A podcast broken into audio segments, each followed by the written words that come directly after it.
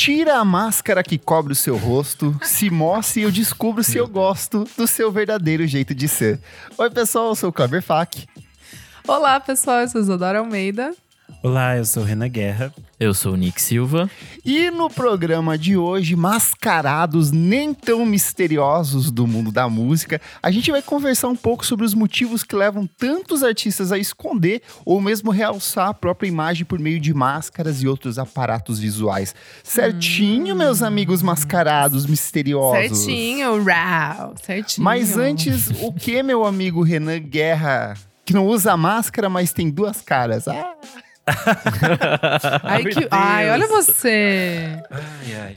Antes, para você que não tem duas caras, é, você pode nos seguir no Instagram e no Twitter é arroba podcast VFSM. E você também pode apoiar a gente no padrim.com.br barra podcast VFSM. A partir de cinco reaisinhos você tem acesso aos nossos conteúdos com bastante antecedência. E olha que a gente tem trabalhado bastante Nossa, esse ano, então que nem uns cornos. tem chegado muita coisa legal lá no, no grupo dos padrinhos. Além disso, você vai ter acesso ao nosso grupo do padrinhos, onde tem fofoca, ferveção, fritação. E vai ter acesso também às nossas gravações. Você vai poder ouvir as bobagens que a gente fala antes de começar a gravar. Uhum. E olha, hoje aqui com a participação do Pedro Carvalho, Maria Lua, Fabrício Neri, Tuane Malman, Jefferson Tafarel e Jefferson Kozenieski. Sejam muito bem-vindos e obrigado por apoiar a gente, queridos. Todo mundo vai ter pesadelo com o que ouviu pré-gravação aqui. A história da sementinha. o menino do dedo verde. ai, ai, é isso mesmo.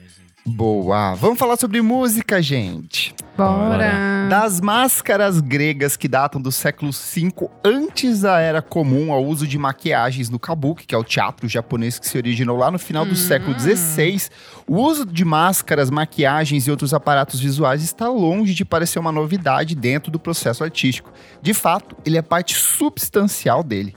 Porém, enquanto em tempos remotos o uso desses elementos vinha para suprir, por exemplo, uma impossibilidade de acesso até das mulheres, que elas não podiam participar dessas performances artísticas, por exemplo, na Grécia os homens usavam máscaras representando as mulheres, com o passar dos anos, esse componente estético ganhou um novo significado. E quando a gente volta para os olhares para o mundo da música, elas estão por todas as partes, em diferentes gêneros, em diferentes propostas criativas.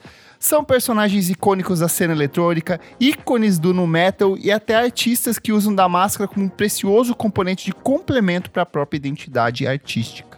Meus amigos que estão aqui sem máscara, botando a cara no sol, como que foi para vocês? Como que vocês se tocaram que existem artistas mascarados e que eles podem utilizar disso como parte do processo artístico deles? Ai, quando eu vi a Slipknot na MTV, foi ali e eu ficava com medo! Eu acho que foi isso também. também a primeira coisa. eu fiquei pensando assim que eu também achava muito estranho, mas eu muito tinha curiosidade, estranho. porque eu via na MTV também só e eu achava assim, nossa, que por quê e qual o motivo, mas depois que eu fui me interessar por outros artistas, que aí eu também gostava do som assim, aí eu tinha outros outras motivações, né? mas Exato. acho que eles foram primeiro. É que essa parada do no metal tinha gente de, que pintava a cara também. É, o Limbiskit, que tinha um maluco que tinha a cara pintada. Tinha aquele Insane Clown Posse. um cara também... acho que colocava, não colocava uma máscara, acho também. É, eu acho que tinha algum rolê assim. Acho, é, colocava guitarrista. Então acho que no metal era, era bem impactante esse rolê da, da máscara, né? De tipo de fugir. Eu ainda tenho uma teoria por que, que o Slipknot usava máscara, mas chegando lá a gente. Eu falo sobre ela. e vocês buscam de alguma forma por esse tipo de artista? Vocês ficam encantados quando surge alguém que usa essa proposta criativa de usar máscara ou alguma coisa nesse estilo? Ai, gente, eu vou, já vou falar eu aqui que não, eu não gosto, tá? Então, é sério, eu não gosto, acho meio pomba essas coisas. Assim, quando é em um é clipe. conceito do Não, artista, ei, né? ei, ei, calma, deixa eu falar. Quando é num clipe, quando é num álbum, tipo, nossa mamãe, Bjork, quando ela faz uns negocinho ali, tudo, tá, legal.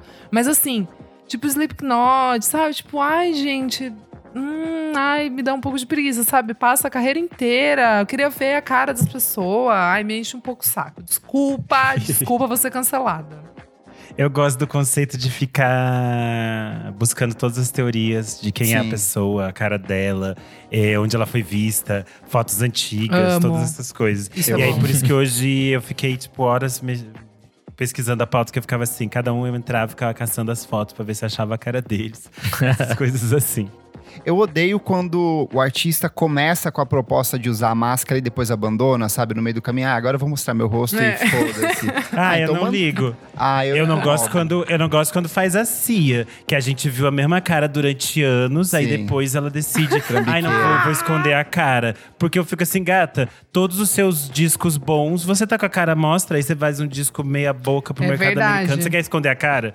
É ok, verdade. né? Mas tá cheia de grana, vai esconder a cara pra quê? Faz plástica, ué. Pra mim depende muito esse rolê. Acho que, tipo, eu não viria alguém só porque usa máscara, sabe? Tipo, acho que nunca seria o, o ponto de venda para mim. Mas se for legal eu usar máscara, você fala, tipo, tem uma camadinha mais aí que chama atenção e tal. E aí vai pra esse rolê do que o Renan falou, de, tipo, correr atrás, de saber meio que quem é.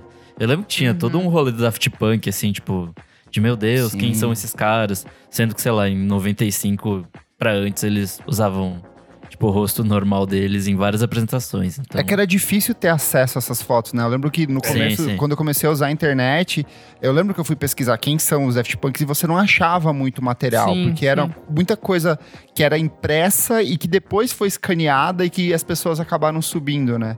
Mas tinha é, essa... elas reapareceram bem depois. É, tinha essa aura deles. de mistério, assim, eu acho, eu acho incrível demais. E, e de algumas pessoas até teorizando de que muitas das apresentações ao vivo do Daft Punk nem eram eles que estavam lá tocando, eram tipo outras pessoas que eles botavam para tocar, ou que eles ficavam tocando de, atrás do ah, palco. Isso é muito bom.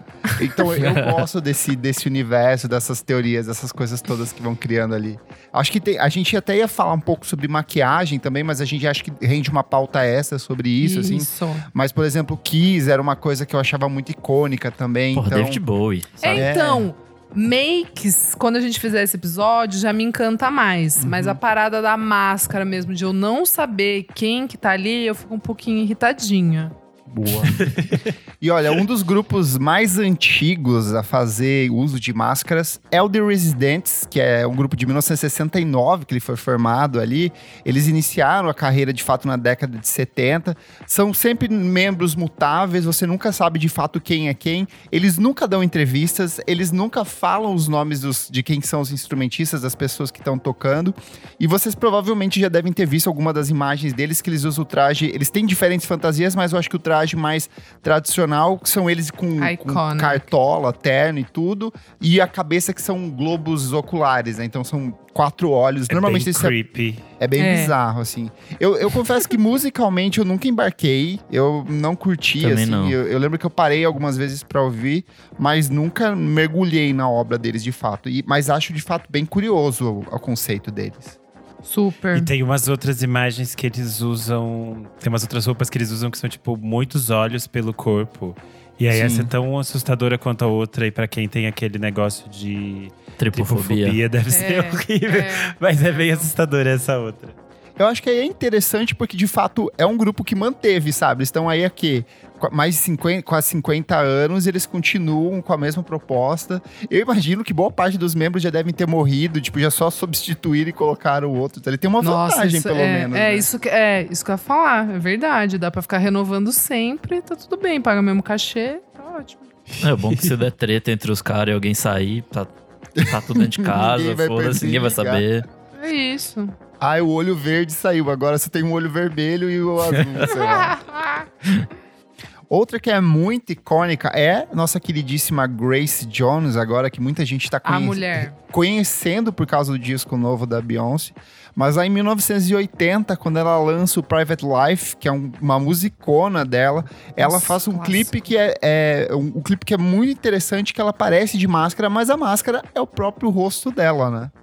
É maravilhoso. Aí, aí entregou o conceito. É, esse é um puta conceito. Aí é sim. do caralho. E, e tem várias. E tem várias. Essas máscaras, tipo, tem várias fotos, várias coisas que o, o Paul Godet, que era o. meio que o parceiro dela nessas criações, fez, tipo, outras fotos. Aí é tipo o rosto dela espalhado. É, a cara dela feita em, várias, em vários outros ambientes, assim. Uhum. E, era, e, e no caso da, da, da Grace Jones, eu acho que conceito da máscara com o rosto dela tem a ver também com essas próprias brincadeiras e coisas que ela fazia com a questão do próprio corpo, né? Sim. Ela era. Ela vem de uma carreira de modelo, ela era tipo uma sex symbol. Ai, e, e ela brinca com essas, essas questões do, do que é o corpo humano, do que é ela. Tanto que tem aquele ensaio que ela faz como se fosse, tipo, ela de mulher, ela de homem. E aí eles criam, tipo, um irmão falso para ela, um negócio assim. E ela vai voltar nesse conceito das máscaras no disco de 2010, eu acho que é. É aquele disco que tem umas, umas as caras dela também, é o rosto dela feito em chocolate. Sim. E aí tem o vídeo da produção desse, dessa capa. Eles criaram, tipo, um, um molde do rosto dela e são máscaras feitas de chocolate, que é a cara da Grace Jones. Então, é uma coisa que ela meio sempre fez essa brincadeira de, do, de ela ser apenas um, um, um corpo para uma obra, né? Para gerar coisas. Ah, eu acho é, ela daí tudo. É artista. É. é, então. Daí ela é artista, para mim, a maior icon, fashion icon da música. Já fiz um, um lado B que eu falei foi, sobre. Foi há muito tempo. Eu amo. Muito tempo. Ela é minha favorita. Entrega E ela realmente usa outras máscaras, né? Como, tipo, looks mesmo. Então, ah, é? Se você Ai. jogar no Google, vai ter muitas, muitas máscaras dela. Ah, eu adoro quando o artista shows, bota o conceito para trabalhar para ele, sabe? Eu acho isso é. fantástico. Ai, ela é tudo, né? Gigantesca, a melhor, maior de todas. Amo. Outro nome bem curioso ali dos anos 80 é o Gore, que é um grupo de metal, de rock é, bizarríssimo, que começou com umas, com umas roupas meio toscas, assim, com uns capacetes de futebol americano, umas ombreiras. Aos poucos eles foram incorporando é, umas temáticas um pouco mais roupas um pouco mais detalhistas, meio que fantasias mesmo.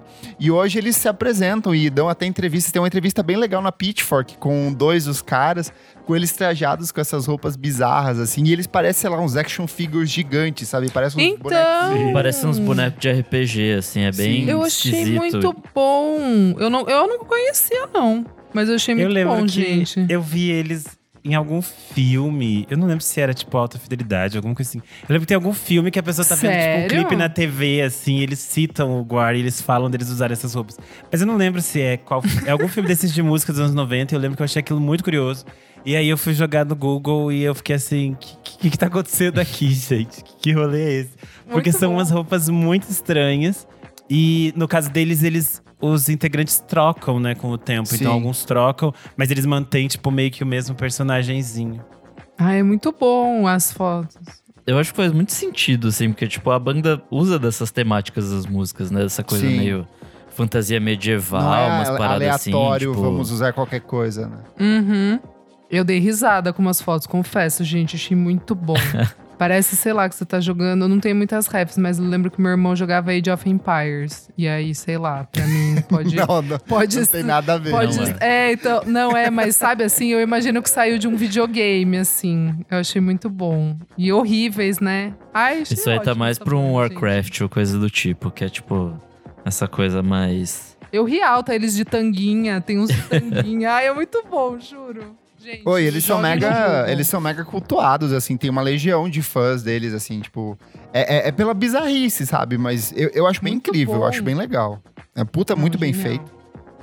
Eu fico pensando mais como é pra tocar e fazer show com esses Sim. negócios todos, né? Porque é uma roupa gigante. Aí os vídeos são Exato. engraçados. Eles tocando o negócio e eu fico pensando. Meio longe. Deve ter uma. É, deve ter, tipo, uma estrutura. Hoje em dia que eles têm já uma carreira muito longa, já deve ter uma, uma, algumas coisas dentro da roupa que facilitem. Mas eu ainda acho super super complexo como eles conseguem fazer show usando aquelas roupas malucas. Eu acho que Sim. o mais bizarro é os saltos plataforma que eles usam, que é tipo como se fosse uns pad body gigantes, sabe? E assim é muito Sim. grande. Verdade. Gente, eu tô em choque cada vez que eu olho uma foto. É, é muita, Sim, é, é muita informação. É que são muitas informações. Aí quando você olha, você fica ainda tentando entender o que tá acontecendo. Porque Ai, quando eles estão todos do, do juntos, War. né? Quero no show. É bizarro. É, esse aí levou o conceito de máscara muito além, né? Tipo, não é só a máscara, é uma vestimenta toda. Um que é um personagem muito bizarro dos anos 90 também, ele é de antes disso, mas ficou bastante popular no final dos anos 90, é o Buckethead, que é o guitarrista que atuou com o Guns N' Roses durante um tempo. Ele tem um trabalho em carreira solo, faz uns trabalhos mais experimentais em carreira solo, mas é, é basicamente uma máscara de, de Michael Myers com um, um, chapéu de KFC virado na cabeça, né? Às vezes com do algum... Baldinho. O baldinho, baldinho. Do, de frango de virado frango na frito. cabeça. E é legal que ele tem toda uma história, assim, de que ele foi criado por galinhas e no interior, e aí as galinhas atacaram o rosto dele. E aí ele Gente. usa a máscara meio que pra ocultar isso. Eu acho muito interessante. Bom, ele toca prog metal, né? Então, assim, qualquer maluquice é válida nesse contexto. Segundo o Google, ele já lançou mais de 300 álbuns. Sim. Eu achei isso um pouco surreal. eu pensei, não faz muito sentido, mas diz aqui que ele é, lançou 300 álbuns e já se apresentou em mais de 72 álbuns de outros artistas. Sim. Então Uou. achei um pouco surreal. Será que não são vários? Mas enfim, Exato. não sei. Exato. Mas achei muito curioso. Bastante, achei bem assustador, porque tem alguns momentos que ele usa esse balde e daí tá escrito, tipo, funeral, né? Junto com o logo Sim. do KFC. E aí tem alguns momentos que ele parou de usar o, o balde do KFC e usou um balde branco. Tipo, as Sim. pessoas reclamaram. Eu pensei, sei lá, né, que o KFC ia processar ele, mas não. Foi o público ficou triste sem o logo do KFC e ele teve que voltar a usar o logo do KFC. Sabe uma coisa que me dá agonia no caso dele? Eu tenho pavor de máscaras onde você vê o olho da pessoa, sabe? Hum. Tipo, eu, eu, já falei daquele filme A Fortaleza, que era um, que era, tipo, um cara que usava uma máscara de Papai Noel. E aí você viu o olho dele mexendo por baixo, sabe? Ah, me dá uma, uma, uma agonia disso, assim, muito grande. Bizarro. É, esse cara, ele vai para substituir o... O Slash. O Slash, né? Quando é. ele sai da banda. Gente, é? Sim. É. é. No, eles, eles, tretam no final dos anos 90 ali, mas depois o Slash, lembro, hoje o Slash sabia? voltou. É, o Slash tá de volta. Eu, ah, o Slash vai fazer umas bandas ruins depois disso. É que foi na parte bem que o Guns N' Roses era tipo assim, niente, né? Entendi. É, eu não, eu não segui muito o, o Buckethead, não, gente, confesso. Eu lembro, eu conheci por causa de uma amiga minha que gostava muito de Guns e ela, ah, o Buckethead veio pra substituir o Slash, Slash é insubstituível, sei lá. Achava bizarro. Eu achei, eu achei ele parecido, esse Buckethead pra mim é tipo uma versão demoníaca do Divo, assim. Sim. Ah, pode ser, faz sentido. Divo do mundo invertido. Chegamos agora aqui, ó, em 1997 para falar dos maiores Daft Punk. Como a gente falou no início de carreira, é, o Daft Punk se apresentavam os dois artistas sem máscara, eles se apresentavam como seres humanos normais. Só que a partir da, do material de divulgação do Homework em 1997, eles passam a incorporar o uso de máscaras. Então eram sempre máscaras de Halloween ou algumas máscaras com temáticas orientais, eram coisas bem de baixo custo. Tem um ensaio de uma revista que eu não lembro agora qual, mas que mostra os dois com essas máscaras pelo centro de Londres. Tem umas que eles estão. Tem umas que eles estão com umas máscaras meio de plástico, que é super assustador. Sim, é, é meio fotos... máscara de assalto, assim, né? É, uma coisa meio. Os estranhos, assim, meio aquelas meninas que usam cabeça de boneca pra saltar no filme. Eu não lembro é, qual é o nome desse filme. É um filme ótimo que elas usam umas máscaras de boneca. Eu adoro esse filme. Só que ali em 2001, quando eles decidem lançar o Discovery, ele tem todo um conceito de tratar. É, tem toda uma embalagem conceitual por trás, por conta do Spike Jones, eles conhecem o Tony Gardner, que é um cara que fazia umas maquiagens, os efeitos especiais em Hollywood. Ele que é um dos criadores do boneco Chuck, além de outras coisas do tipo. Então eles entram em contato com esse cara e falam: olha, a gente queria fazer uma estrutura com capacete que fosse mais duradouro, que fosse a longo prazo. E eles montam esses conceitos que são dois duas cabeças de robô. Inicialmente, esses personagens deveriam ter cabelo, mas na última hora, no ensaio fotográfico, eles falaram: não, vamos tirar o cabelo e fica só o capacete mesmo. Eu acho que seria horrível de cabelo. Não, é meu é horrível. Deus, tem, gente, tem, tem, tem a, os sketches da, do projeto, assim, é bizarro eles com cabelo ali. Seria Motomami. Ai, eu, eu procurei aqui do Google as imagens com cabelo. É bem bizarro. Era horrível. É que a ideia era meio que uma transição, né? Tipo, de deles de uma, é, irem de se transformando em robôs, robôs e tal. Exato, é. Mas eles viram que ficava tosco demais, e aí eles adotaram o visual só de, de capacete. E aí, a, a, o interessante é que é, é, um puta capacete. Ele tem toda uma estrutura, ele tem luzes de LED, ele tem fiação, é, tem sistema Meu de Deus. comunicação, tem refrigeração dentro dos capacetes. Imagina isso em 97 para fazer uma coisa Não, dessa. Não, esse aqui já assim, era de 2001. 2000 e 2001. Ah, tá. É, é, do Discovery. No 97 eles usavam só as máscaras toscas mesmo. Entendi. Assim. Só que daí, ao longo dos anos, esses capacetes vão tendo diferentes formatações. Eu gosto muito daquela fase do filme que eles fazem, que é uma coisa mais, um visual um pouco mais sujão. E aí ele segue com diferentes abordagens até a. a, a eu acho que os, os, do Tron também são bem interessantes, da fase do Tron. E tem a fase do Grammy, que é o último, né? Quando eles são premiados, que eles usam todo um capacete branco, né? Eu acho bem interessante também. Eles vão ficando mais chiques com o tempo. Sim. Eu acho muito refinado no final já. Mas esse, esse capacete pra tomar um choque, né, gente? DJ eletrocutado ao vivo, veja. Cara, eu acho muito legal, assim. Pra, primeiro porque é muito bem feito. E são dois. Tem duas estéticas diferentes, né? Um que é aquele visor na horizontal e o outro que é o visor é, na vertical. E daí cada um vai tendo uma abordagem diferente ao longo dos anos. Eu acho uma puta sacada. para mim é muito icônico, assim, do, do Daft Punk. E como a gente falou, durante muitos anos eles é, ficavam nesse, nesse campo de quem são esses caras? Será que eles existem de verdade, né? Eu acho legal que esses primeiros capacetes, essas primeiras versões, eles passavam, tipo, uma mensagem no visor de LED, assim, tipo. Sim. Do, do olho, né? Do, do rosto. Era muito legal isso. Ó, o comentário da Maria Lua, nossa apoiadora, que ela falou assim: falando em filme, lembrei do filme Frank, que conta a história de uma banda indie que ah, o vocalista usa uma verdade. máscara gigante 24 por 7. Verdade, é verdade. Eu assisti é com Fassbender. É com Fassbender, é. gatíssimo. É Pena que ele tá de capacete. máscara gigante. E aí, em 1999, a gente chega no Slipknot, que é um dos nomes mais emblemáticos no sentido de usar máscara. E a ideia foi muito curiosa, que a banda estava ensaiando, um dos integrantes aparece com uma máscara de palhaço na, nos ensaios, e a partir disso eles falam, cara, isso tá legal demais, tá bizarro demais.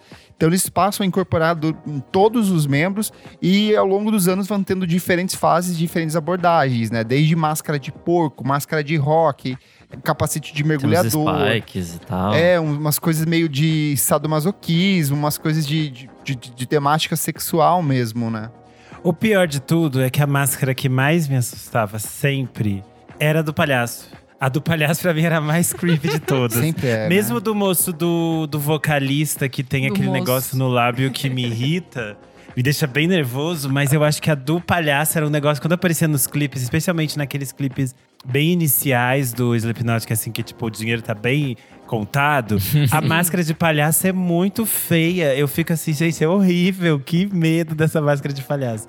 E aí eu acho que é, é bem icônico, porque você não consegue esquecer. Se você viu uma vez o Slipknot, você fica com essas imagens horrendas para sempre na sua cabeça. E é muito engraçado como foi uma febre aqui no Brasil o Slipknot, né? Foi uma coisa que os ah, adolescentes não, é gigante até hoje. Até hoje, né? É muito Vai ter, eles vão ter o, vai ter o festival do Slipknot no final, Sim. que é o Not Fest final do ano, em dezembro. E eles vão tocar, tipo, é, continua sendo, tipo, legião de fã, assim. Mas é muito louco, que é isso que eu ia falar. Eu, eu acredito que quando eu era nova, isso foi um impeditivo para eu ouvir o som, sabia? Porque ah, me causava. A máscara, a máscara é, tipo, eu via assim na TV. E, e né, nessa época a gente via TV, tipo, não ficava nem hum. ouvindo música, só ouvindo. Era mais o clipe e tal. E aí eu ficava meio com medo, assim, eu não gostava, achava meio mas acho que essa era um pouco a, a, ideia. Ah, lógico, é, a ideia que lógico, lógico. Mas é, Ser mas é isso, tipo, mesmo. tinha outros, né, bandas da mesma vertente musical, vamos colocar assim, uhum. na época, na MTV, que daí eu ouvia até, entendeu? Quando eu, tipo, passava Slipknot, eu já ficava meio tipo, ai, não, não quero ver isso que uh, me dá, tipo, arrepios, Da batedeira. Eu, curiosamente, depois de um tempo, eu superei o medo e daí eu ouvi. Tinha uma época que eu ouvia bastante Olha, aquele roqueira. Iowa de 2001. Eu super, super baforei. Eu gostava e achava engraçado. Chocado, gente. Vocês sempre se surpreendem com o meu, meu lado com a fase roqueira.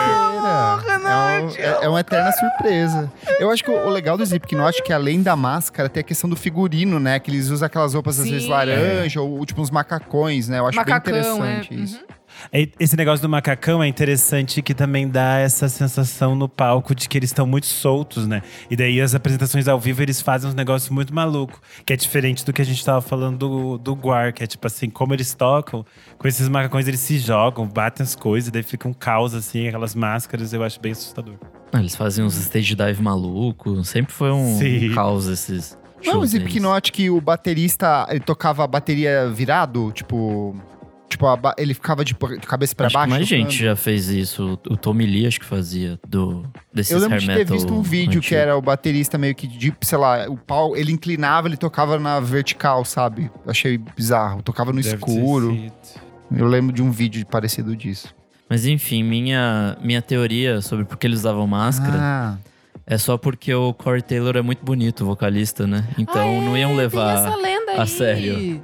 Eu já não, ele não é lenda, ele de ele... fato é bonito, é, mas. Ele é, ele, apareceu uma vez. É verdade. Tanto que quando o Orville Peck apareceu, eu falei, ah lá, mesma coisa que o cara do Slipknot. É verdade, amigo, é verdade. Tipo, não iam levar a sério um cara mó bonitão Ai, fazendo. Bonitinho, ele novinho. É. Naquela fase que eles. Tinha uma música que era tipo meio romantiquinha, assim, daí tem umas versões que ele canta sem a máscara. E aí as meninas super amavam ele. Nossa, gente, eu tô vendo umas fotos ah dele lá. aqui. É, viu? Nossa, uma delicinha aí. Mas é, é, meio, é meio só, tipo, coisa de, de homem, né? Porque esses roqueiros de de metal sempre foram bonitões, é o rock sarado deles, sempre com os bracinhos de fora, fazendo coisa. Nossa. Tá então, mas a, na época delícia. do no metal a galera era bem estragada. É, então, no assim, metal tipo, era meio é, Limp Bizkit, Linkin Park.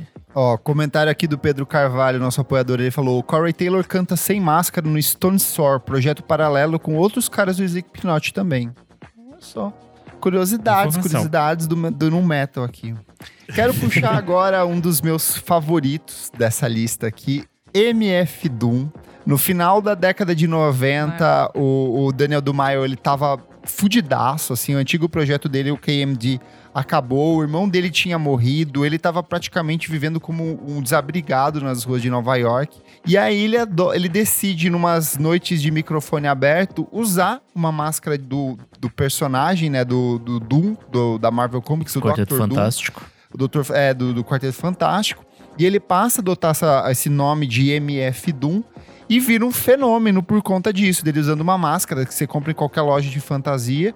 E ele adota isso para a identidade. Eu acho que o mais interessante é o fato de que ele passa a incorporar esses elementos de, de animações antigas da, da Marvel dos anos 70 e 80, ao, como samples dos trabalhos dele. Então, meio que ele cria todo um universo estético dentro desse, dessa, dessa persona nova que é o Doom, né? Eu acho fantástico, assim. Mas que isso ele tinha também um negócio de incorporar essa vilania, assim, na. Sim na, nas músicas, né? Então, tipo, era uma coisa para ser mesmo, tipo, uma trilha de um vilão. De todo modo, a máscara mais icônica é quando ele passa a usar essa que é do gladiador, né? Que sim, é o... sim. Que ele usa bem que bastante passa, tempo. É, ele passa a usar mais no, nos anos 2000, que é essa máscara, a mesma máscara que o o seu Crow usa no, no Gladiador. E aí se torna tão icônica, tão icônica, que as pessoas passam apenas a associar a máscara ao MF Doom. Tanto Sim. que em 2020, ali no início da pandemia, a Sharon Stone postou uma foto que ela tava com uma máscara do Gladiador, porque ela tem o mesmo negócio aqui atrás do, da máscara do Russell Crowe. Só que aí as pessoas ficaram, tipo, a internet foi a loucura. Tipo, a Sharon Stone é o MF Doom, gente. Acabamos de descobrir e virou um caos. E aí tem umas as teorias que em alguns shows o MF Doom não era ele, não era ele que é. aparecia no palco, né? Teve uma vez que, que é o show do Flying Lotus, ele chama o MF Doom pro palco e depois ele revela que, depois que ele canta e as pessoas estão gritando, ele revela que não era o MF Doom, que Eu era adorei. tipo uma pegadinha. É, inclusive quando ele, ele se apresentou no Sonar Brasil aqui, na época as pessoas estavam na dúvida: será que vai vir Sim. ele mesmo ou vai ser um fake? Porque ele tinha a fama de não viajar muito, ele não gostava de viajar para excursionar. Então ficou na dúvida se seria ele ou não, e aparentemente foi ele mesmo. É o Milli Vanilli do rap. É, dizem que ele colocava uns, uns doppelgangers pra fazer os shows. E eu tava tentando lembrar uma história que eu tava falando com o Kleber, que em algum momento alguma atriz acompanhava ele, aparecia também nos shows usando a máscara. Que alguém Como falou assim? isso quando ele faleceu. Só que eu lembro que eu li essa notícia, só que eu não consigo lembrar o nome da atriz. Então, se alguém estiver ouvindo e lembrar dessa história, pra não manda parecer que gente. eu estou louca, me manda que agora eu quero lembrar. Boa. E até tanto que quando ele, ele morreu, as pessoas também não acreditavam direito que ele morreu, é né? verdade. Ficaram assim, será que ele morreu mesmo? A gente não sabe quem é ele, ele pode não ter morrido. E a morte Ai, dele foi anunciada, tipo assim, mais de um mês depois da morte, né? é, né? E aí ele segurou verdade. a informação. Verdade. Foi tudo meio assim, ué, o que aconteceu? Nossa, uhum. eu adoro muito. Eu acho que é muito icônico. A, a própria capa do Mad Villain é, tipo, muito Caramba. icônica. É tudo. É muito, muito icônico é. tudo. E se você quiser saber mais sobre a obra do MF Doom, eu gravei um lado B listando 10 discos essenciais para você conhecer um pouco mais e mergulhar na obra desse rapper incrível. É muito bom, eu ouvi esse, hein? É o único que você ouviu, os outros nunca ah, mais. É. ai, ai. Os próximos que a gente vai trazer nessa lista são os maiores de todos: o The Knife. E Uau! o uso das máscaras para eles está muito relacionado a várias frentes que são importantes na, na carreira do The Knife, que é a discussão deles em torno da, da mídia e de igualdade de gênero. Então eles vão usar as máscaras para tipo funcionar como um questionamento de não ter a imagem deles relacionada ao trabalho, mas também tensionar essas coisas que eram importantes para eles, né? No início eles usam umas máscaras meio coloridas assim, né? Eu é, acho eu que acho é... que vale falar que no início eles usavam máscara nenhuma, eles se apresentavam normal, tem até alguns ensaios deles é, com o rosto descoberto. Só que a medida. É que no início eles não eram ninguém, é, né? Só que à medida que eles vão muito... ficando famosos, eles vão usando disso de querer se distanciar da mídia e dessas premiações, né? Essa questão muda muito para eles a partir do segundo disco, quando o José Gonzalez faz Tudo. a versão de Heartbeats. E aí isso faz com que eles ganhem muito dinheiro e as ela pessoas vira, a questionar. Ela vira comercial de uma impressora, se eu não me engano, né? Isso. E aí eles falam que eles pegaram esse dinheiro para poder fazer a própria gravadora deles e poder viver da forma mais independente. Então, com esse dinheiro, eles têm liberdade para fazer o que eles querem. E aí as coisas ficam super interessantes. Por exemplo, nesse no Grammy sueco de 2003, quando eles lançam, eles ganham pelo Deep, Deep ao invés deles irem receber o prêmio, eles mandam duas meninas do Guerrilla Girls para receber o prêmio. E essas duas hum. meninas estão com roupas questionando a equidade de gênero no prêmio do Grammy sueco. As Guerrilla Girls são um grupo de artistas que existem desde os anos 80, a gente não sabe quem elas são, e elas sempre aparecem fantasiadas de gorilas. E eu, se eu não me engano, eu acho que tem uma obra delas no acervo permanente do MASP, porque elas já fizeram uma, uma exposição aqui no MASP. E tanto que é a obra delas no MASP diz: as mulheres precisam estar nuas para estar no Museu de Arte de São Paulo. Apenas 6% dos artistas do acervo em exposição são mulheres, mas também mais 60% dos nus são femininos. Se eu não me engano, essa obra está no acervo fixo deles. E aí, depois disso, eles começam a usar aquelas. O The Knife começa a usar aquelas outras máscaras, que são as máscaras. Ah, é a minha fase favorita. É. São do, bem assustadoras. Bico de pássaro preto. Foi quando eu conheci eles, assim, para mim era tudo. Eu achava muito incrível essa fase. E o mais interessante é que, como eles não mostravam o rosto, a gente não sabia direito quem eles eram, algumas coisas passam despercebidas. Por exemplo, o fato de que eles aparecem no clipe de Pass the Zone.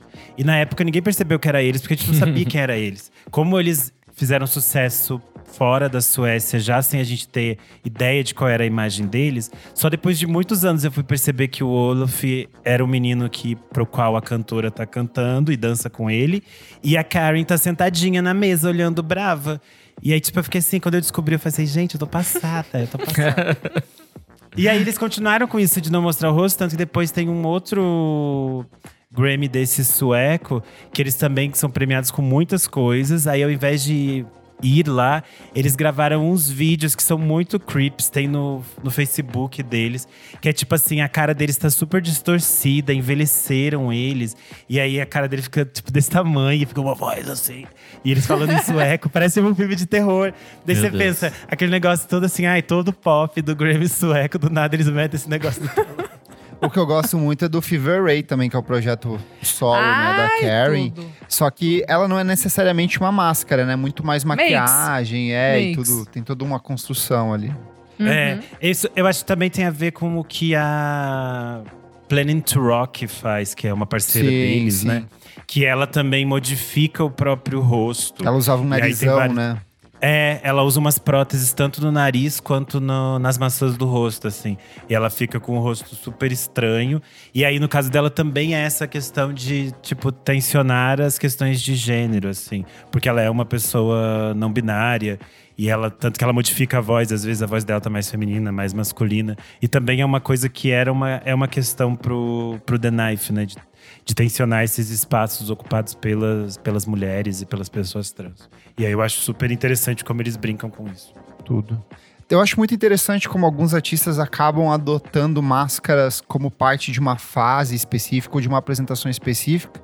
A gente pode falar aqui do Rage Against the Machine em 2008, quando eles vão é, se apresentar no Reading Festival e todos eles se apresentam com um macacão laranja de presidiário e máscaras de capuz preto na cabeça, que era bem naquela onda onde estava se discutindo a questão da tortura nos Estados Unidos e a forma como os prisioneiros é, de Guantánamo eram tratados. Então eles usam isso para as apresentações dele, eu acho que é bem icônico e me faz lembrar um pouco das próprias da própria estética que o Racionais MCs adotou em 2014, quando eles lançam Cores e Valores, que também tinha essa roupa do macacão laranja, né, de presidiário, com essas máscaras de, de criminosos, que eles, tipo, de personagens diferentes, que eles estavam meio que simulando um assalto ali, né?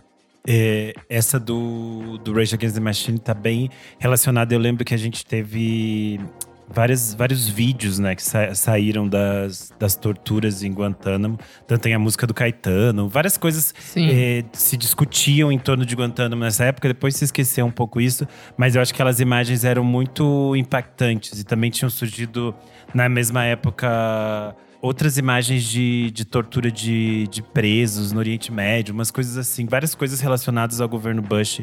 Então eu acho que era uma, um statement assim muito forte quando eles levam pro, isso pro palco.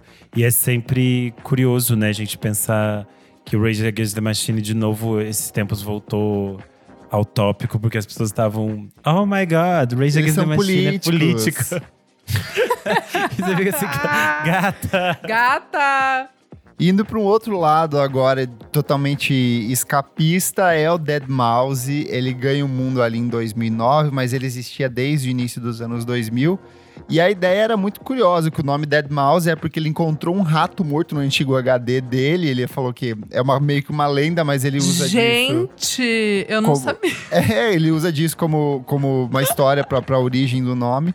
E ele é um desses que, assim como o Daft Punk, tem um, um capacete que ele é todo mega articulado, tem vários elementos. Ele tem telas internas para ele acompanhar a movimentação das coisas, tem refrigeração, tem luzes, tem todo um aparato tecnológico que dialoga, inclusive, com o próprio palco, né? A iluminação do palco e a iluminação da máscara de, de rato gigante meio que funciona também, tem essa, essa conexão ali. É, pra mim é bem o rolê que ele levou pra frente que o Daft Punk já fazia antes, né? Assim, Sim. Tipo, ele só deu uma aprimorada com o jeito pirotécnico dele, assim, mas é a mesma é, estética. Bem pirotécnico. Ali. É tipo, cheio de luzes. É um negócio meio exagerado no palco, mas eu acho que funciona ah, o que EDM, ele faz, né? né? Fica, é, tipo... total. Eu tava pensando agora um aqui, também tem aquele DJ, o Marshmallow, sabe? Sim, Sim. verdade. Que também, daí, às vezes liga o, o tipo, a, o capacetezinho, tipo, vem umas luzes e tal. É, nesse espectro da música eletrônica tem muito artista que vez ou outra acaba utilizando. Eu lembro que no Sonar mesmo que eu O aqui, Square Pusher, o né? Square Pusher tava usando e não era uma Sim. coisa que ele usava sempre, mas ele incorporou durante ele aquelas apresentações. Vezes, é. E tem o Subtractor também, que lá no hum. começo da década passada tem até uma questão de que agora ele abandonou porque ele usava máscaras com temáticas africanas, né? Ele era um cara branco. Então, questionou se isso ele parou de utilizar. Tanto que agora nos ensaios é tipo. Ele meio que não mostra o rosto nas sessões de foto, ele fica com o rosto abaixado ou escurecido.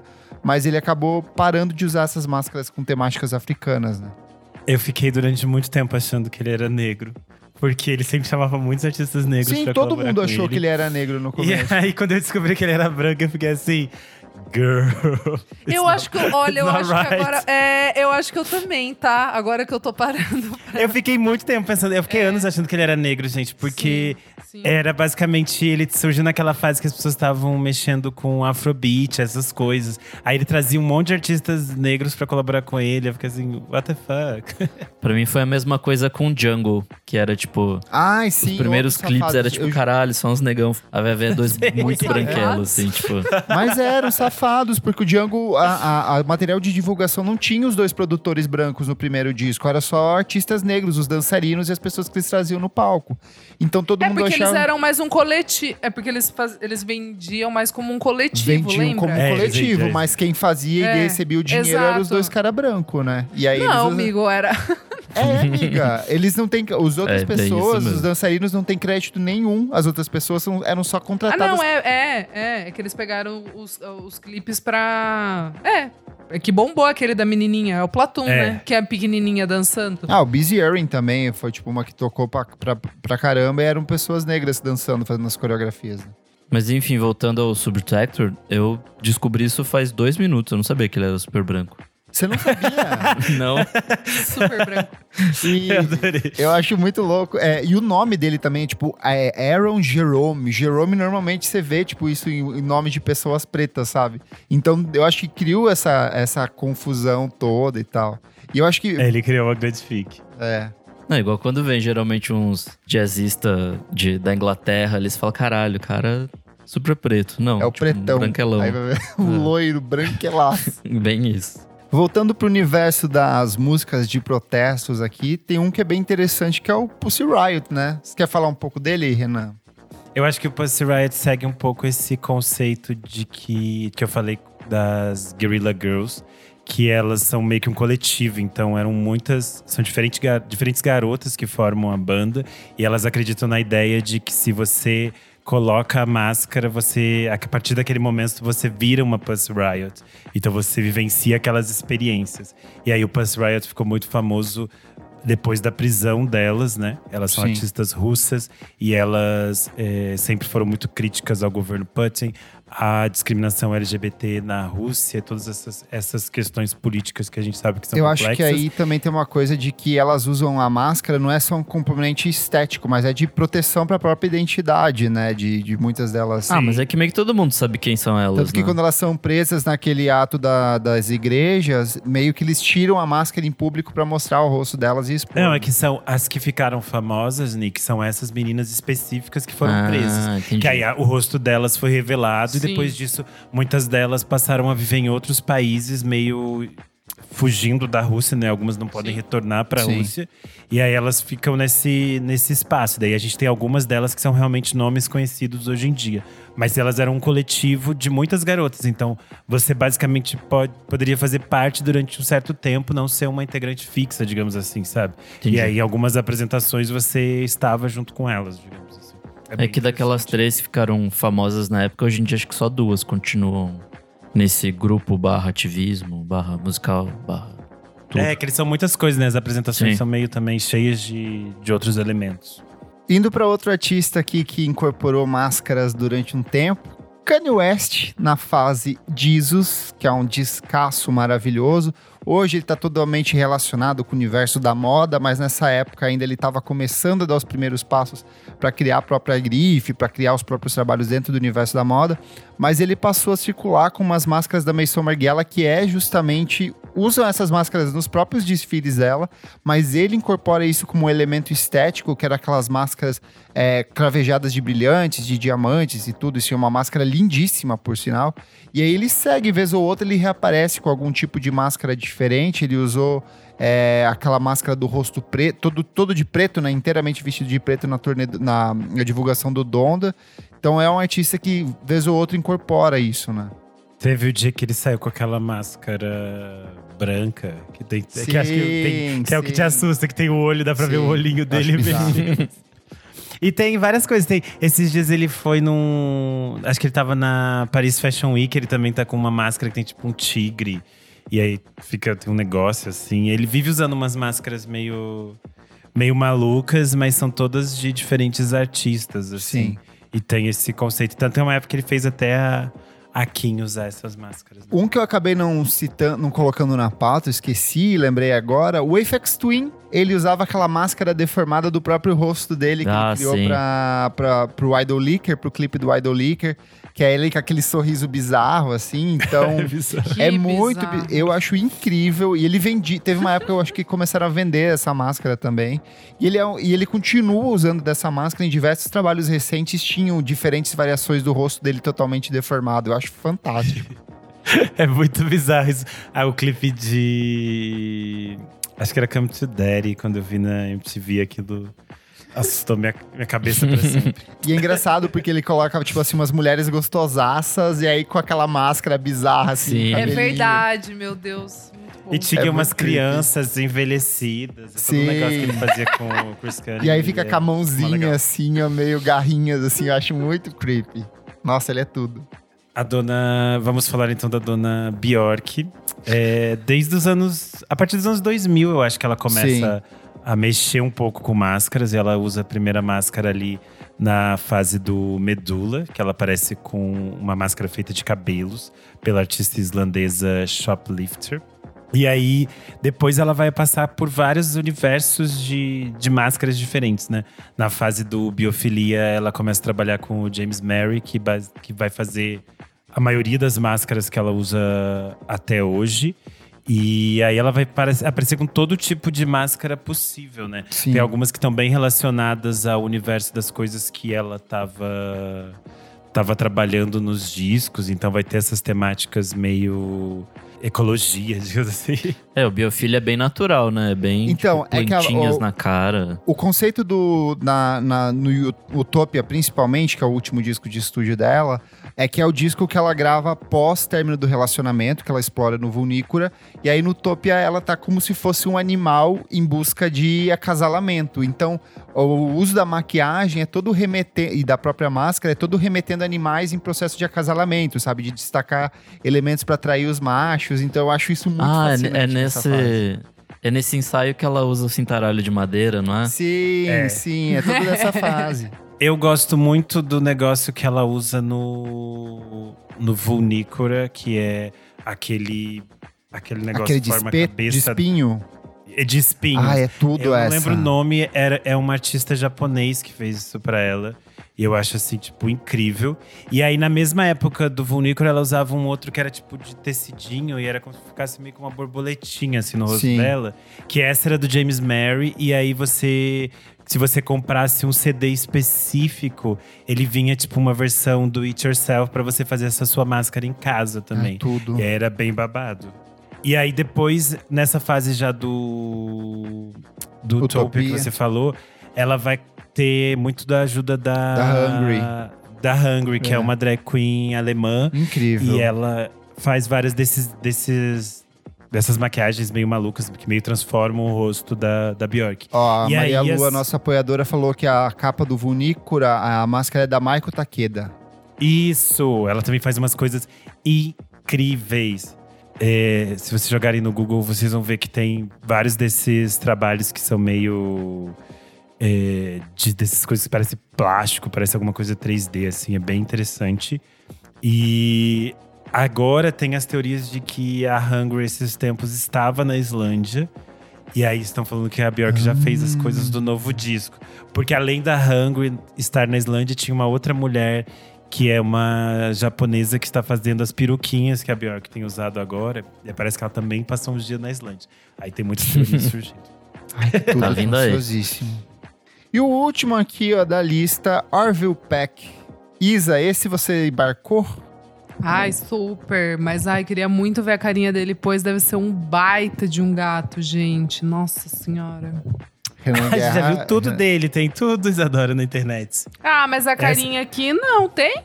Eu tem. nunca procuro. Ah, eu não quero perder vi. a magia. É, vocês nunca vi. viram? Não, Calma, não. Vamos contar, explica quem ele é, daí eu conto essa parte, é, tá vai. Bom. Então, o Orville Peck, a gente sabe que ele é. Que ele usa essa máscara que é tipo meio de Geralmente é de couro e tem essas franjinhas. Franjas, e é o estilo né? é, cowboy. Cowboy BDSM, é. É, o conceitinho dele. Ele é um artista que é baseado no Canadá. Só que em algumas entrevistas mais recentes, ele foi dando algumas pequenas informações e as pessoas foram compilando essas informações. Por exemplo, uma delas é que ele, na verdade, apesar das pessoas acharem que ele é canadense, ele é sul-africano. A outra informação é que ele teve uma banda punk antes. Nossa! E aí as pessoas foram fazendo. Era no Sense. As pessoas foram fazendo essas conexões. É, conexões. E aí elas descobriram que o Orville Peck é o Daniel Pitu. Eu acho que fala assim, Pitu. E aí, basicamente, existe muitas coisas do Daniel Petu antes, porque ele sempre foi muito conectado com a comunidade gay. E ele sempre dava entrevistas para tipo Gay Leather, essas coisas. E a mais icônica é que ele deu uma entrevista para a Butt Magazine, em que ele posa nu. E aí, Ai, dá pra ver todas Deus, as, as tatuagens. A tatuagem dele do braço. É tipo, ninguém tem aquela tatuagem, que é os três. Como escreve? Assim. Como escreve? é Pitou. Pitou. Pitou. Ah, Pitou. Pra você que está ouvindo, gente, em casa e quer também pesquisar no Google, p i Ai, gente, olha lá. Preferia não ter visto. Eu achava que ele era mais gato. É, eu, eu ah, também. Esse é antigo e ele é magrinho. É isso que eu ia falar. Eu acho que ele tá mais gostoso agora, hein? Tá, é que nessa fase ele era tipo banda punk, essas coisas, né? Magrelinho. Entendi. Mas eu, eu acho muito divertido como ele cria esse universo de mistério. E mesmo a gente tendo essas informações. o pinto dele. Ai, meu Deus eu aqui falando negócio sério do é, conceito. Deixa ele falar. Fala. É. De todo modo, eu acho muito interessante como, apesar das pessoas terem Amigo, é, desculpa, mas é um pintão. É muito grande. Meu Deus, Kleber. É, eu tô chocado que você nunca tinha visto. Todo mundo já viu isso, Chocado. meu Deus. Chocado. Uh, a Butt Magazine é uma revista muito importante. Meu sonho é ter o livro deles, mas custa 500 reais na Amazon, gente. Se alguém quiser me dar de presente. Enfim, Mas é o, é, o, é o livro de pinto? Não, calma. Não, é o livro da revista, com todas as entrevistas. Tipo, muita gente é, importante da. Chama Butt? Butt Magazine. É butt de bunda mesmo. É ah, sempre de, rosa. É, ah, tá. Ah, tá. E aí, tipo, muita gente importante deu entrevista. Tipo, o cara do Hércules Nova Fair. É, o. Ai, o menino. Mas será que a galera tá interessada mesmo? Todas essas coisas. Entrevistas? É igual o moleque de 14 anos falando: Não, eu quero ler as entrevistas da Playboy. as entrevistas. O pior é que as entrevistas da Playboy eram realmente excelentes. Eram legais, isso que é né? foda. É mesmo. Muito foda. É mesmo. É mesmo. Tipo uma das entrevistas mais icônicas da Maria Bethânia pra Playboy. Enfim, a gente desvirtuou o assunto. Quanto você, quanto você falou que era o livro? Tava uns 500 reais a última vez que eu vi. Não, tá 5 mil reais e 600. Por Deus, ah, eu nunca vou ter. Devia. Legal. Eu devia ter roubado da 5.616 reais. Porque eu vi ele ao vivo, ele é da Task. Enfim, é muito livro, lindo. Enfim, a história não era essa. A história que eu ia falar é do Orville Peck, pra terminar. É que eu acho muito interessante que apesar de todos os gays terem caçado essas coisas, ter todas essas informações e dá para você ver as tatuagens e comparar que ele é o menino, eu gosto que ele tipo assim, nossa, gente, não sei de nada que vocês estão falando. E segue criando esse personagem e criando essa identidade e que eu acho muito divertido assim, que cria esse esquema todo e daí eu adoro que ele faz essas coisas tipo, hum, eu na praia com aquela máscara, eu ah, na piscina tudo. com aquela máscara. Eu acho esse conceito muito divertido. Meu Deus do céu. Ah, teve o Pedro Sampaio que copiou o visual dele, né, recentemente. Ridículo. É, isso mesmo. Sério? Você não viu? Foi uma polêmica. Não. Ele apareceu num clipe ou, ou num single Ai, com, com, a mesma coisa, com o mesmo visual, assim. Meu Deus. Com o mesmo visual. E as pessoas ficaram… Pedro Sampaio as pessoas ficaram marcando o Orville Peck, falando, tipo, se liga. Aí o Orville Peck foi lá e comentou, tipo, uma carinha, tipo, hum, o que que tá rolando aqui? É. Aí o Pedro Sampaio fez a linha, tipo, som e disse, ai, você é um ícone, você é minha inspiração. Nunca tinha ouvido. Só que, ai, ele, não, nunca só que ele não tinha colocado no negócio que era uma inspiração. Porque se fosse uma inspiração pro Orville Peck, você marca. Ah, dizendo, mas… Ah, tipo, meu ensaio inspirado no Orville Peck, né, exato. Safada. Ah, mas se fosse a nossa menina Caroline Polachek, já tinha pegado ele no chinelo, entendeu? Vai brincar de fazer plágio, é palhaço. Ó, gente, ainda tem aqui, ó, Mastercraft, tem os Beatles na fase do Magical Mystery Tour, Ty Seagal no início de carreira, Aqui no Brasil, a gente tem dois projetos que tentaram fazer uso das máscaras, que é o caso do ABC Love, que saiu pela Balaclava Records, e tem o The Sampa, que também lançou algumas coisas. Inclusive, eu conheci ele. Eu conheci ele sem máscara. Desmascarado. É. Fechamos, meus amigos. Falamos sobre o universo dos mascarados. Uhum. Fechamos.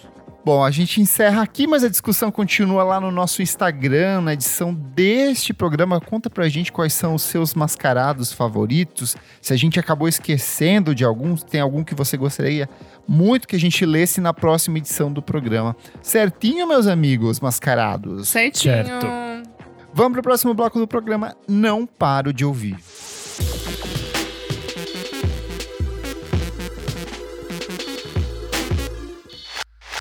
Começando o nosso segundo bloco, não paro de ouvir. Nick, que não paro de ouvir. Nesse bloco a gente dá dicas de coisas recentes que a gente não para de ouvir.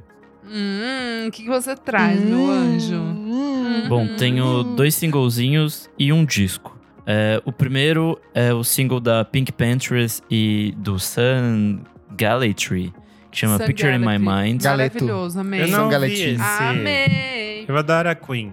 Não, é bem legal. Eu gostei bastante da, da proposta ali, os dois juntos. Acho que combinou bastante. Bem divertido. Olha, ela, essa música tem quase três minutos. Ela É, surpreendeu. exatamente. São duas Ela quis faixas fazer em uma. diferente. É. Ela quis fazer diferente a nossa do lá. TikTok. É porque um minuto é dela, dois é do, do outro cara, É do convidado. isso. Por isso, tá explicado. E minha segunda dica é de um cara chamado Eddie Chacon. É, ele tinha um projeto nos anos 90 que chamava Charles and Eddie.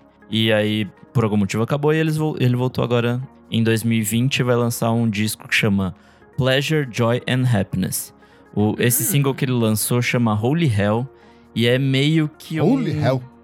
Tipo um synth funk... Musiquinhas divertidas, assim. Meio nesse caminho de um de um jazz, de um funk, de um soul. Bem legal, vale bem- bastante a pena. E minha última dica é, na verdade, uma dica requentada de alguns programas atrás, que é o Chat Pile com God's Country, que disco Muito fudido bom. de. Venha Puta pro, que pariu. venha pro rock. Nossa, foi um negócio que eu ouvi bastante essa semana. Foi o que eu mais ouvi de longe, então estou requentando essa dica que vale muito a pena. Pra quem gosta de um rockinho, vai lá. Nossa, um rockão ali. Isso é rock. Rocaço. Rocaço. Rocaço. Rocaço. É, vamos lá, Renan. O que, que você traz? Boa. Hoje eu tô Certo. bem brasileira. Bem brasileirinhas hoje. É, Começa com um EP de uma cantora gaúcha chamada Miri Brock. Eu acho que a gente já tinha falado dela aqui porque ela participou de uma faixa do Supervão esses tempos, eu acho que a gente citou. Ela lançou um. EP. ela, ela lançou um EP chamado Eu Nunca Amei Você. São cinco faixas. É bem gostoso, assim, é bem música pop. Garotas apaixonadas, românticas, canções de amor Ah, e é mim, sofrimento. então. Achei bem divertido. É, de discos, saiu o D do Djavan. Eu achei bem bonito, eu já tava gostando dos singles. Ouvi. Tem nada de. Não é nada de super novo, diferente, é o universo do Djavan que segue. Mas eu acho, assim, bem bonito essa fase que ele tá, tipo assim… Foda-se, tô velho e vou cantar as músicas que eu quero, do jeito que eu quero. Sem preocupação pra nada, assim. Só ele ali fazendo a cançãozinha dele, feliz, bonitinho. Aí a música com E- Milton é tudo. Essa é tudo mesmo. E eu achei todo o design que o Giovanni Bianco criou pro disco, as fotos, tudo muito lindo. Ele tá, assim, muito bonito. As luzes estão muito bonitas, que deixa ele, assim, mais alegre, mais feliz, parece. Porque eu acho que nos últimos anos as coisas de divulgação dele eram sempre muito escurecidas, no sentido que deixavam tudo meio triste, assim. E aí ele colocou o Djavan com muitas cores, com muitas roupas. Eu achei isso bem bonito. Roupas coloridas, é isso que eu quis dizer. E outros ele tava fechar- pelado. é que parece, colocou com muitas roupas, né? Parece que ele tá, tipo assim, o- Joey vestindo todas as roupas do Chandler. Mas não. É do sentido de roupas coloridas. É, e por último, saiu o novo disco do Zé Miguel Wisnik. Ai, sabia que você ia recomendar. É só assim, né? É bonito, eu ouvi, E- eu gostei, gostei bastante dele. Acho bem bonito. Eu gosto bastante do Zé Miguel. E nos últimos anos ele tinha feito coisas com outras pessoas. Então, ele fez disco com a Nausete, fez o disco especial com a Laide Costa. E esse é meio que uma volta para os trabalhos solo dele, mas conectado com todos esses parceiros que ele trabalha.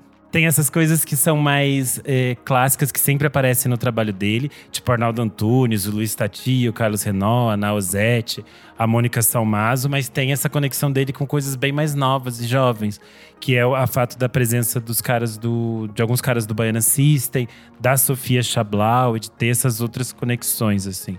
Eu achei um disco bem, bem bonito. E eu achei muito bonita a faixa que ele sampleia a Elza Soares e o Gilberto Ai, Gil. tudo. Porque ele é o produtor, né, de Do Cox até o Pescoço. Eu achei uma homenagem, assim, bem bonita dele ter colocado a, a Elza ali. E para quem é de São Paulo, ele vai fazer o lançamento desse disco agora no final de semana no Sesc 24 de maio. É dia 20 e 21, então quem quiser ouvir já aproveitar para ver o show. É isto. Tá, vamos lá. Dois singlezinhos.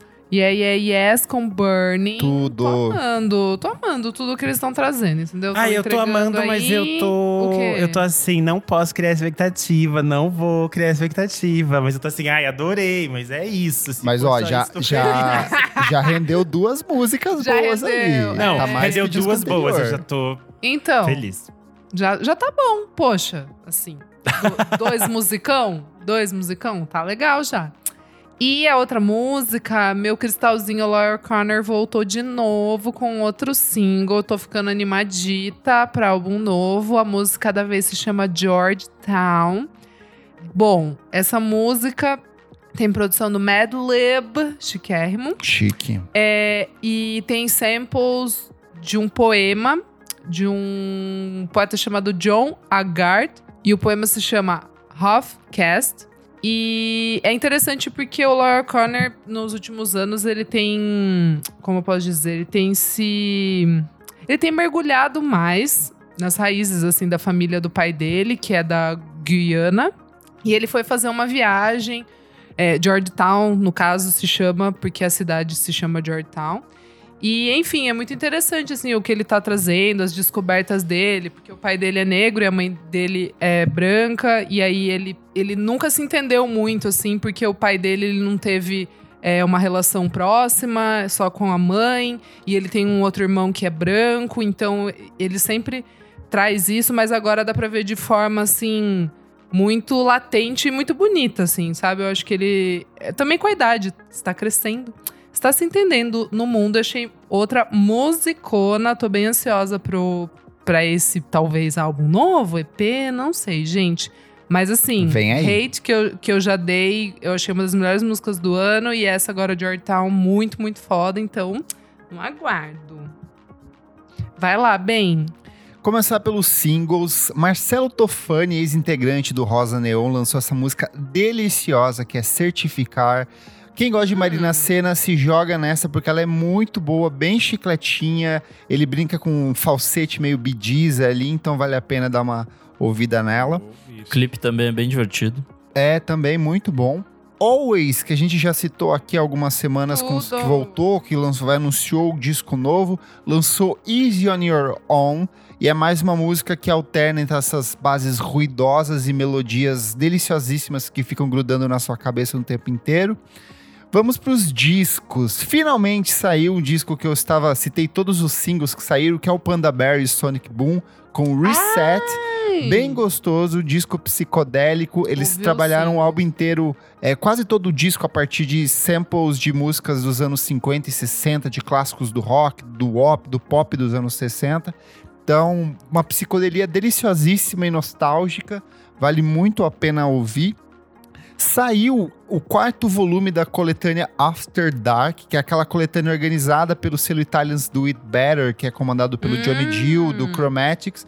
E esse é o projeto mais abrangente deles, são quase duas horas de música, tem 27 faixas, tem músicas é, feitas por mais de 30 artistas do mundo inteiro, assim, de 11 países diferentes, mas é o puro creme, assim, do synth pop, da Italo Disco, tá chiquérrimo, assim, tá muito bom. É, tem vários artistas do próprio selo e outros convidados especiais. É, aproveitei que esses últimos dias tinham poucos lançamentos e eu fui revisitar alguns trabalhos que saíram ao longo dos últimos meses, mas eu ainda não tinha dado muita atenção. E eu fiquei muito encantado com o disco da Naima Brock, Giant Palm. Ele saiu pela Sub Pop, é um dos discos mais bem avaliados desse ano. E aí eu fui pesquisar sobre hum. essa moça que é britânica, que ela, nas, ela, cres, ela nasceu em Glastonbury, só que ela cresceu no Brasil, porque ela é filha de pai brasileiro com uma mãe inglesa. Então ela, cresce, ela, a infância dela foi no Brasil, depois ela volta para Londres. É praticamente a história da Elo. E é muito interessante que ela faz um folk, só que com umas experimentações eletrônicas, com uns acabamentos bem diferentes, assim. Então fiquei bem Como encantado. É nome, amigo? Chama Naima Brock. O disco se chama Giant Palm. A capa é bem não feia. É eu confesso que eu tá. não, não ouvi por causa da capa. Eu achei a capa meio bosta. Ah, mas assim. interessante. Parece aquele, aquelas pinturinhas que vende na praia, sabe? Sim. Mas ela comprou em Búzios quando ela tava passando Pode ser, é, pode então, ser. Exato. Bem interessante. Ó, tem uma música que chama O Morro. Bom, vou ouvir, hein? Ah, é uma versão de, de, de um clássico brasileiro. É bem bom Sim, essa. É. Deem uma ouvida versão. aí que tá bem interessante. Ouvi, Outra que me chamou muita atenção e que saiu recentemente é uma cantora irlandesa chamada Elaine Hawley. Ela lançou esse disco que se chama The Distance Between Heart and Mouth. É um disco que ela produziu entre 2019 e 2021 e é uma pegadinha meio eletrônico, pop atmosférico, uma coisa meio Tirza. Tem músicas que lembram um pouco hum. Groper, tem músicas que lembram um pouco Portishead. É um Uou. pop bem tortinho, bem estranho, saiu na semana passada, mas tem me chamado bastante atenção. E a última coisa, que é a volta do João Donato com o primeiro álbum dele de inéditas em 20 anos, que é o Serotonina. Tem letras. É interessante, é um bom disco, é um disco gostosinho, assim, não é nada é, demais, assim. Eu, eu, eu acho que o, o, mais bonito do João Donato é o que faz ali nos anos 70. Mas é um disco ok, um disco gostoso de se ouvir. Dá para você dar o play ali e deixar tocando em casa. Tem letras do, do Maurício Pereira, tem letras do Felipe Cordeiro, do Rodrigo Amarante e tem participação da Cel em uma faixa lindíssima. Boa, lacrou, arrasou. Vamos então pro nosso último bloco. Você precisa ouvir isso.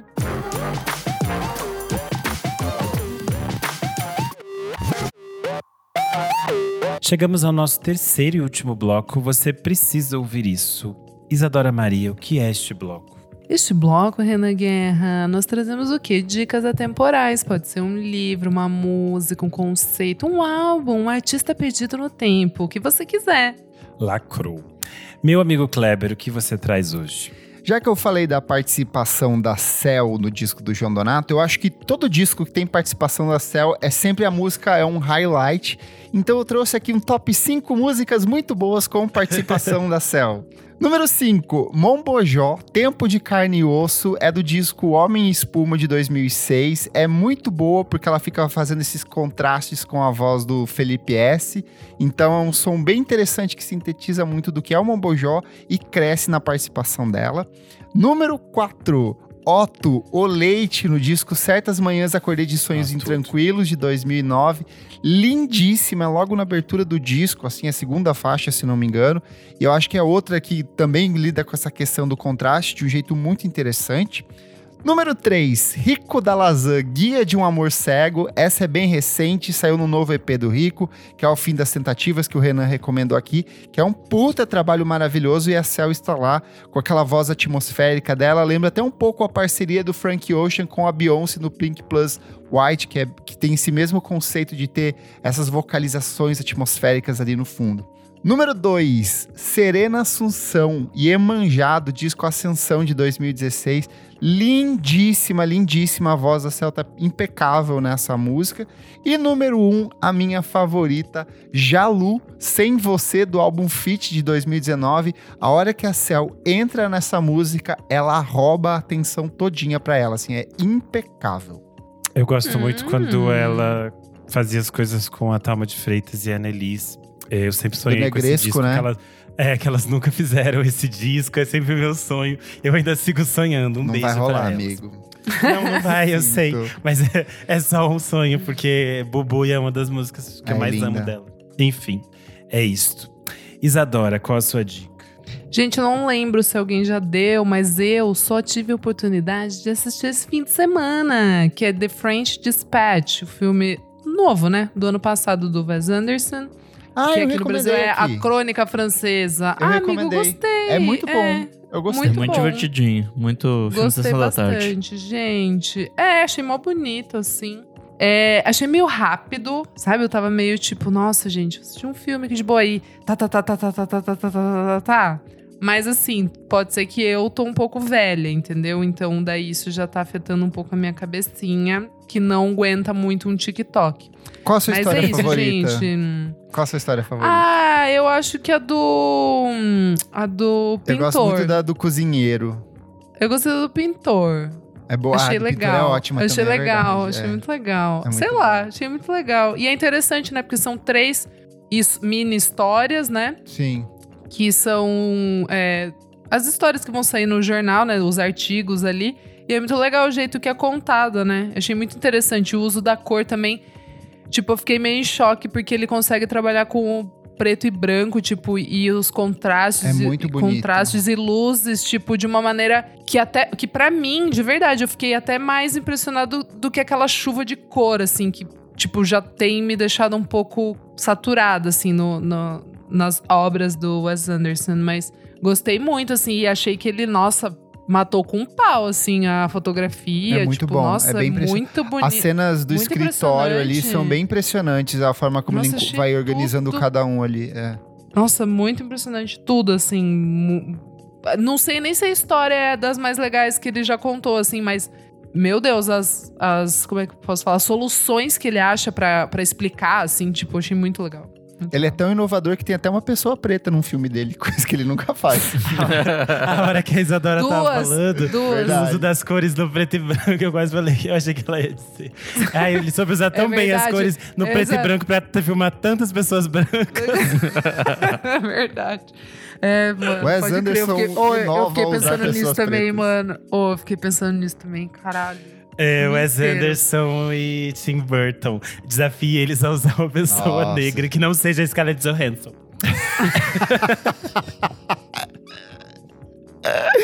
Ai, Deus, olha, por Deus. É, só por Deus. Vai, tá bom, é isso, gente. vamos lá. Nick Silva, qual a sua dica? Bom, eu tava vendo algum vídeo aí sobre músicas de videogame antiga e tal, e aí eu parei em algum comentário falando que a música do, do negócio que eu tava vendo, enfim, parecia Cassiopeia, que é uma banda dos anos 80 do Japão, de jazz fusion, jazz funk e tal. E é simplesmente maravilhoso, assim. É, eu, eu só tô começando a entrar nesse, nesse barco ainda, porque eles têm 40 discos em, sei lá, 40 anos de banda. Mas eu ouvi o primeiro e eu amei. Chama Cassiopeia também, é de 1979. Maravilhosíssimo, assim, é, é divertidíssimo. Lembra um pouco as coisas de city pop, lembra, vai lembrar umas coisas de, de exatamente trilha sonora de videogame, tipo uns Top Gear da vida, umas paradas assim, uns Mario Kart. Mas enfim, é maravilhoso. E a banda fez tanto sucesso no final dos anos 80 que eles vieram tocar aqui no Brasil. Inclusive, eu tava vendo antes de começar a gravação, tem um vídeo com os quatro da banda, né, tocando com o Gil e com o Pepeu Gomes aqui no Brasil. Nossa, gente. É assim, Tudo. eles tocando palco, é maravilhoso, assim, em 88. Eu vi que as capas deles são É, são bem bonitas as capas, eu tô vendo aqui também. Nossa, Kleber, você que já curte uns, um city pop, É, eu já você tô vai amar, assim. Salvando É esses que são os mais legal. ouvidos aqui pra eu ouvir também. Aí eu fiquei, eu procurei o negócio do o show e só apareceu aquela animação brasileira. A primeira, sabe, chama Cassiopeia, e não aparece o show. Ah, sim. Ah, é Cassiopeia com feia. um S só. é É, Cassiopeia. que mesmo assim, ele fica corrigindo, sabe? Aí apareceu os bonequinhos feios. Achei. Gil, Pepeu e Cassiopeia, 1988. Vou Enfim, maravilhoso. Tem um show deles no, no Festival de Montreux, que acho que é de 84 também. Babado. Bem legal. Enfim, vale muito a pena. Eh, vamos lá, minha dica. Eh, esta quinta-feira estreia no cinema meu álbum de amores, novo filme Ah. do Rafael Gomes. Quero ver. É uma comédia romântica bem fofa. É protagonizada pelo Gabriel Leone. Ele é tipo um menino, meia idade, 30 anos, morando em São Paulo, assim, uma vida classe média básica. E aí ele tá com a vidinha certa dele, só que ele vai pedir a namorada dele em casamento e ela decide terminar tudo com ele. E ele fica assim, ué, o que aconteceu? E aí, pra completar que ele já tá na fossa, ele descobre que o pai dele não é o pai dele e que ele, na verdade, é filho de um cantor muito popular nos anos 70, que ele nem fazia ideia de quem era este cantor. E aí, esse cantor deixou uma herança pra ele, e ele com o novo, o novo irmão que ele também descobre nesse momento, eles meio que ficam re- reinvestigando esse passado do pai. Ele acaba se envolvendo em novas relações e tenta superar essa, essa namorada que ele tinha. E o, o filme tem algumas canções originais feitas pelo Arnaldo Antunes e o Odair José. Então o Gabriel Leone. A bola interpreta. rola na bola.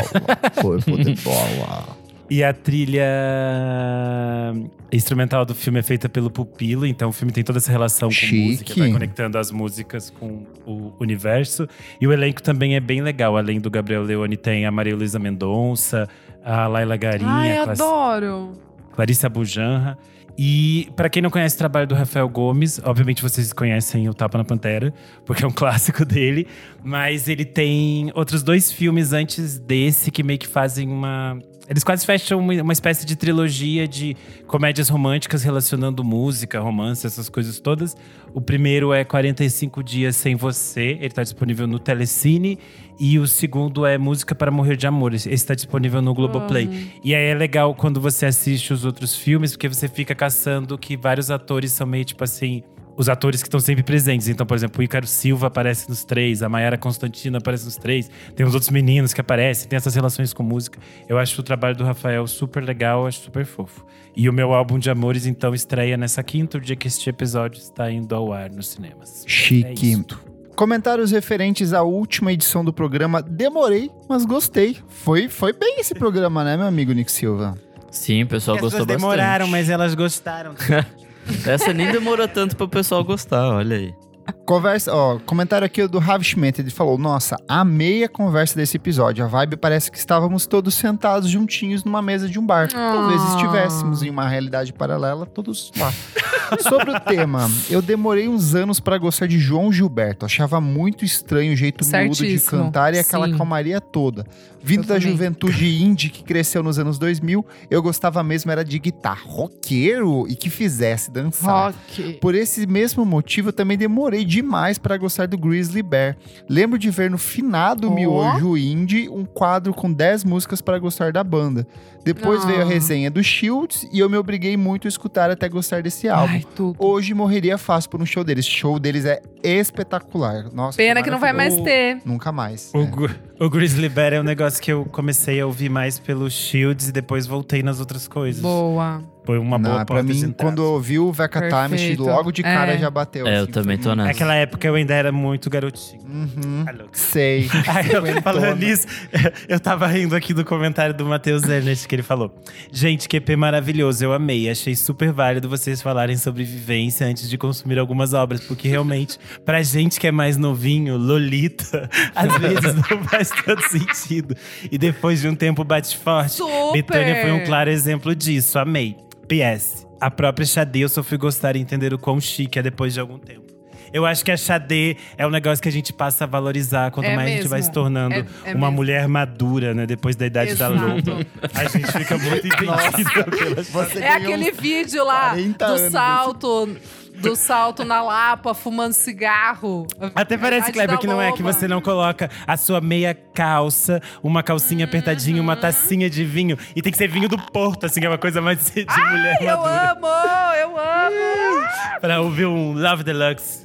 Comentário do Gui Matoso aqui, ele falou: Eu sou daquela turma da geração X formada pela MTV e Bis, que achava tudo dos anos 80 para baixo brega e que quando chegou em 2000 e poucos começou a descobrir Milton, Jorge Ben, Roberto 70, Erasmo Doidão e na gringa veio Beach Boys e Motal inteira e etc. Pra você ver. Tudo. Lacrou.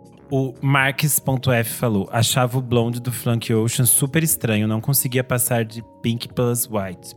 Hoje em dia eu amo todas as músicas. Mas ele é, é estranho a primeira... mesmo. É, eu ia dizer, a primeira vez que é eu ouvi, verdade. eu também fiquei assim, o que também. aconteceu? Aí demorei eu também, também pra, pra aprofundar. Um bom exemplo, um bom exemplo. Comentário do meu amigo Govieira, ele falou assim: me identifico com o Kleber ter receio de virar um velho de cabeça fechada para o novo. Morro de medo de virar o Regis Tadeu. É uma luta diária. aí eu respondi: era esse mesmo a referência de que eu não queria virar. Aí o Gui Matoso também entrou na conversa e falou: meu maior pesadelo é virar o tiozão do motoclube. É verdade. Tadinho do Regis Tadeu. Ele falou super bem do álbum da Beyoncé. Ele oh. só não gosta de várias coisas que ele fala mal mesmo, é normal, é dele. É dele. Defeite. Eu adoro que ele divide, ele divide a lista de final de ano do Screen comigo, tá sempre meu nome do ladinho dele. Aparece Regis Tadeu e Renan Guerra. Morta! Morta, meu Deus. Comentário da nossa querida Brenda, que já participou aqui. Ah, isso é demais. Louca para ouvir, coraçãozinho vermelho. Mas é doido quando você tem que resenhar ou pautar a obra na correria, né?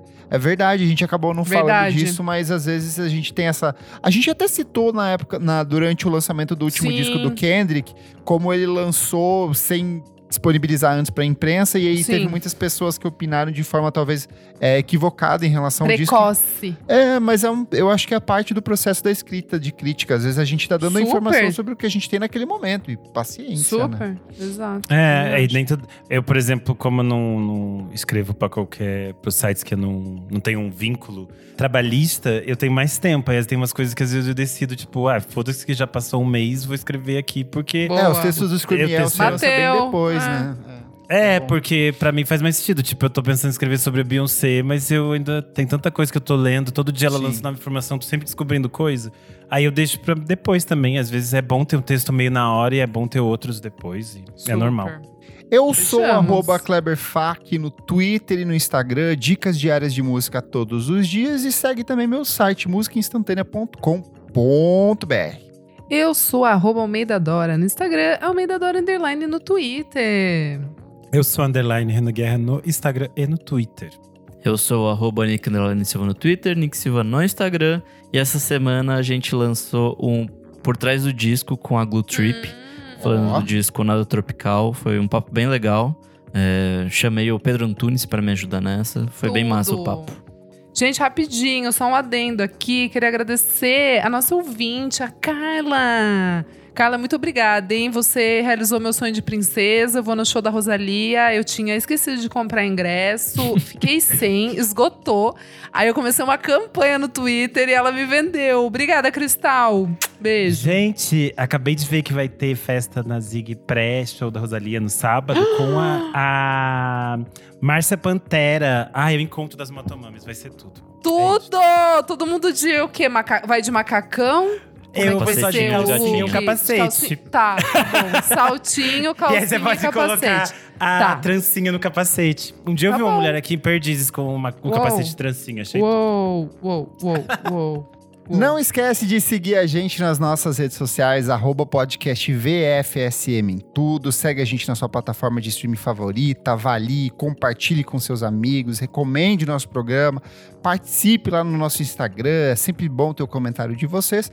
Se puder, se você for uma pessoa melhor do que as outras, apoie a gente no padrim.com.br barra podcast VFSM por apenas cinco reaisinhos por mês, você ajuda o nosso podcast a sobreviver.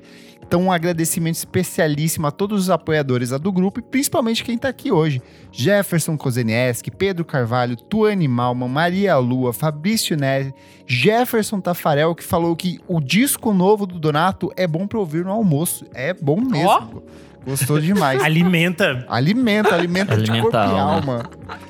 Muito obrigado pela sua audiência e até a próxima edição. Tchau, tchau. Tchau. tchau. Beijo.